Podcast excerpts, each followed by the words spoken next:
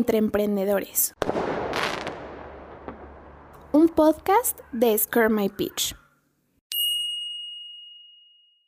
Hola amigos, ¿cómo están? Para los que no me conocen, yo soy Denise Álvarez y en este podcast les contamos las historias de éxito, fracaso y polémicas de las grandes empresas y de los emprendimientos. Y el día de hoy hablaremos del emprendimiento que se convirtió en un gigante del comercio electrónico, Alibaba.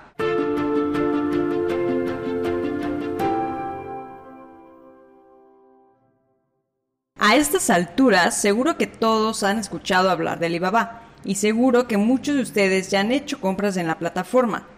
Para todos aquellos que aún no la conocen, permítanme presentarles a Alibaba, una empresa que comenzó operaciones en 1999 como un sitio web para ayudar a vender internacionalmente a las pequeñas y medianas empresas de China. Y conforme fue evolucionando, Alibaba Group se ha convertido en una de las empresas de e-commerce más grandes y en una de las compañías de tecnología global más diversificada al estar compuesta por diferentes servicios y plataformas como Taobao, que es una aplicación de compras en la que puedes adquirir productos de vendedores principalmente chinos, y Tmall, que tiene como propósito conectar a grandes empresas chinas directamente con sus consumidores, y por supuesto Alibaba.com que es el que todos conocemos. Jack Ma decidió nombrar a la empresa como Alibaba, inspirándose en Alibaba y los 40 ladrones, ya que él lo ve como un personaje que ayuda a las personas de su aldea. Él inició la empresa con la idea de ayudar a las empresas chinas. Esta empresa fue fundada por Jack Ma, quien actualmente es uno de los hombres más ricos de China y al igual que muchos de los empresarios más ricos de los que ya hemos hablado, Jack Ma tuvo que resolver diversos retos para ser el multimillonario que es hoy en día. Jack no solamente provenía de una familia humilde, sino que tuvo problemas con los estudios a grado tal de que fue rechazado de la universidad en diferentes ocasiones y a pesar de que Alibaba es una empresa tecnológica, a Jack no se le daban las matemáticas y es que es justo en su examen de admisión a la universidad donde Jack tuvo un punto de los 120 puntos disponibles en la prueba de matemáticas. Suena inimaginable que Jack lograra fundar Alibaba, una de las empresas chinas más importantes en la actualidad, ¿cierto? Pero eso no es todo. Déjenme contarles que también él fue rechazado 10 veces de la Universidad de Harvard y finalmente obtuvo su título de letras inglesas por la Hangzhou Normal University. ¿Les sorprende? Pues en México muchas personas presentan el examen de admisión para ingresar a la Universidad Nacional Autónoma de México y no se rinden hasta entrar, aunque no se ha sabido de nadie que lo haya logrado o lo haya intentado hacer 10 veces.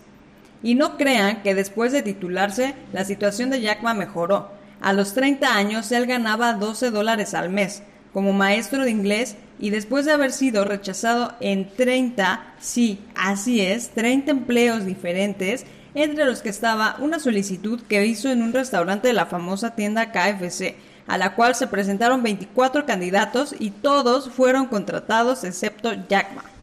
Una historia llena de tragedias, dirían algunos, y otros dirían que de retos. Yo más bien creo que son eso, retos. Sin embargo, es evidente que su camino definitivamente no iba por ese lado.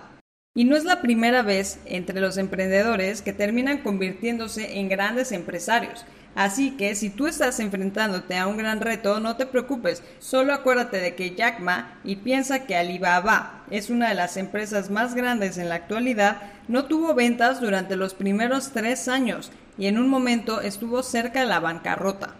Y seguro se estarán preguntando, ¿cómo triunfó Jack Ma con Alibaba después de todos los fracasos que tuvo? Bueno, pues déjenme decirles que Alibaba no fue la primera empresa que fundó Jack. En 1994 comenzó con una empresa pequeña que se dedicaba a realizar traducciones del mandarín al inglés llamada Hangzhou Haibo Translation Agency. En una ocasión fue contratado como intérprete para un viaje en Estados Unidos y durante su estancia allá tuvo interacción con el mundo del Internet y se dio cuenta de que no se hablaba de las empresas chinas, viaje que definitivamente lo influyó para fundar Alibaba. Así que, al regresar a su país con un préstamo de dos mil dólares de sus amigos, fundó otra empresa llamada China Pages. Con estilo de la sección amarilla, daba información en línea de las empresas chinas, pero no lo hacía en inglés.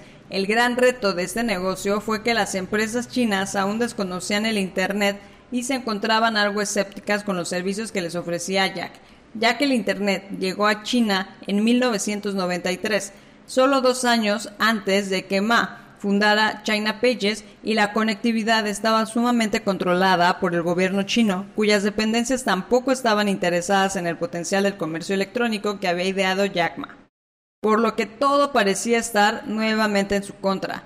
Aunque Jack logró aliarse con una empresa de gobierno llamada Hangshu Telecom, la cual ofrecía un servicio similar al de Jack, aunque al poco tiempo decidió abandonar el proyecto al no ser tomado en cuenta en las decisiones que se tomaban. Debido a la experiencia que Jack ya tenía, comenzó a trabajar para el gobierno apoyando pequeños negocios para que se conectaran a Internet. Jack no se rindió con su idea de ayudar a las empresas chinas mediante el comercio electrónico y en 1999 reunió a 17 amigos y los convenció de invertir en esta nueva empresa que llevaría por nombre Alibaba. Muchos emprendedores cuando comienzan su empresa se vuelven todólogos y además de ser CEOs junto con sus socios, se vuelven expertos en recursos humanos, en marketing, en ventas, entre otros. Pero Jack Ma rompió el molde y en lugar de involucrarse en cada aspecto de su negocio, decidió rodearse de verdaderos expertos y después de eso estuvieron dedicados al 100% al diseño de la plataforma durante siete meses y posteriormente en el 2000 Alibaba recibió una inversión adicional de 20 millones de dólares por parte de SoftBank. Todo parecía ir de maravilla para Jack Ma en ese entonces, ya que Alibaba se encontraba en continuo crecimiento, pero tuvieron que enfrentarse a la llamada burbuja de los .com, como se le denomina al periodo de 1997 y 2000, durante el que se produjo un fuerte crecimiento de los valores económicos de las empresas relacionadas con el Internet, lo cual hizo crecer a la burbuja económica, que se refiere al incremento desmedido y descontrolado del precio de un bien separándose de su valor razonable y la burbuja de las .com llevó a la quiebra a una gran cantidad de empresas. La compañía no podía crecer en medio de la crisis que se vivía a nivel mundial, por lo que Jack Ma se enfocó en sobrevivir ya que redujeron los salarios de los ejecutivos de alto nivel, fortalecieron la cultura empresarial, la de participación, la de inclusión y diversión y así optimizaron los procesos. Cabe destacar que la cultura de Alibaba es justo una de las piezas claves de su éxito actual, el fundador de este gigante chino es conocido por cantar karaoke con sus empleados, organizar viajes para la empresa por diversión y no por trabajo, lo que ha dado como resultado un grupo de colaboradores dedicados y leales y en el reacomodo por sobrevivir y volver a ser rentables, notaron que los empresarios podrían estar más interesados en pagar por aparecer en los primeros lugares de las listas de resultados en Alibaba y de esta forma lanzaron un nuevo servicio de pago que permitiría a los exportadores tener una presencia preferentemente en el sitio. Para finalizar, en el 2002 logró sobrevivir a la crisis de la burbuja.com obteniendo beneficios por más de 60 mil dólares. En 2007, Alibaba hizo su debut cotizando en la Bolsa de Valores de Hong Kong, logrando casi triplicar el valor de sus acciones en su primer día. Y seis años después, la empresa ya dominaba alrededor del 80% del comercio electrónico en China y manejaba transacciones por más de 248 mil millones de dólares a través de sus principales mercados online, superando a eBay y Amazon en conjunto. A lo largo de su historia, Alibaba ha tenido algunas guerras con eBay, Yahoo y Amazon, pero estas las dejaremos para otro capítulo. Además de Taobao y Tmall, también cuenta con servicios como AliSports, una plataforma que busca impulsar la industria del deporte en su conjunto, Alibaba Cloud, una empresa de soluciones en la nube y de inteligencia artificial, y Alibaba Entrepreneurs Fund, una organización dedicada a apoyar financiera y estratégicamente proyectos de emprendedores, consolidando Alibaba como uno de los grupos empresariales más grandes de la actualidad y antes de la pandemia, Alibaba tenía un valor en el mercado de más de 480 mil millones de dólares.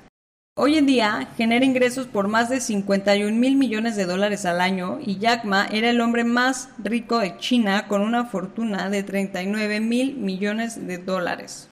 Desde los últimos meses de 2020 se dieron diversas especulaciones del paradero de Jack Ma, ya que dejó de participar en algunos compromisos que tenía y finalmente apareció públicamente en enero de 2021.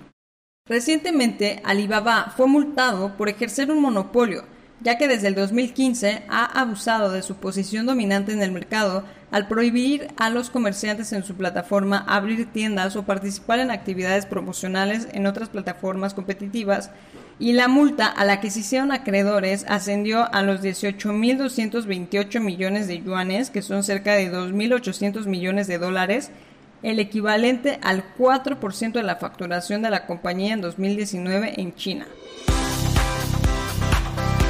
Amigos, esto es todo por el capítulo del día de hoy. Definitivamente es una historia llena de inspiración. Esperamos que lo hayan disfrutado mucho y no se olviden que todos los viernes tenemos un capítulo nuevo. Cuídense mucho y nos vemos en la siguiente.